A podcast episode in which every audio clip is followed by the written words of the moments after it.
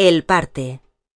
Las últimas mil trescientas siete cenas que habían compartido juntos siempre habían seguido el mismo guion. Marta en la cocina, Pedro poniendo la mesa, la televisión encendida como música de fondo. No recordaba ni una noche sin aquel sonido. De hecho, casi ni recordaba cómo era la voz de su marido, siempre tan callado. Nada hacía presagiar que aquello cambiaría. No tuvieron hijos que los sacaran de la rutina. No hubo madres ni padres mayores que atender. Ambos llegaron al matrimonio huérfanos. Nunca tampoco habían cenado fuera de casa. Si acaso salían a comer, o si era cumpleaños de alguno, iban al merendero pero a las nueve como muy tarde. Volvían a casa, puntuales a ver el parte. Los sábados eran la excepción.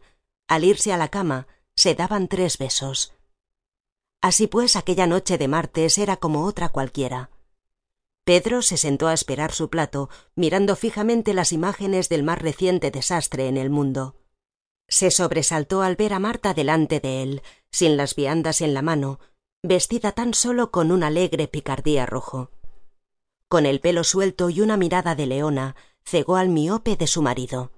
Dirigió la punta de su pequeño pie hasta tocar la entrepierna de Pedro, quien, sorprendido, no acertaba ni a hablar, ni a moverse, ni a respirar. Marta se contoneaba, moviendo las caderas y rozando con su boca la boca de él. Le cogió la mano y le chupó pausadamente cada uno de los dedos, sensual y lasciva. Los ojos de Pedro se abrieron enormes y ella aprovechó que también abrió la boca para meter uno de sus pechos en espera de su lengua. Pedro se estremeció. Entonces, con decisión, fue a bajar la cremallera. Su marido tenía listo lo que ella tanto necesitaba. Se montó en él. Cabalgó hasta el éxtasis. Él, inmóvil, la dejó hacer. Una vez terminada la faena, Marta, desconcertada por la placidez de su marido, se despegó de él. Se fue a la habitación, se puso el vestido que tenía preparado para el domingo, apagó la luz de la cocina, apagó el televisor, cerró la cremallera de su marido, cerró los ojos de Pedro y llamó a urgencias.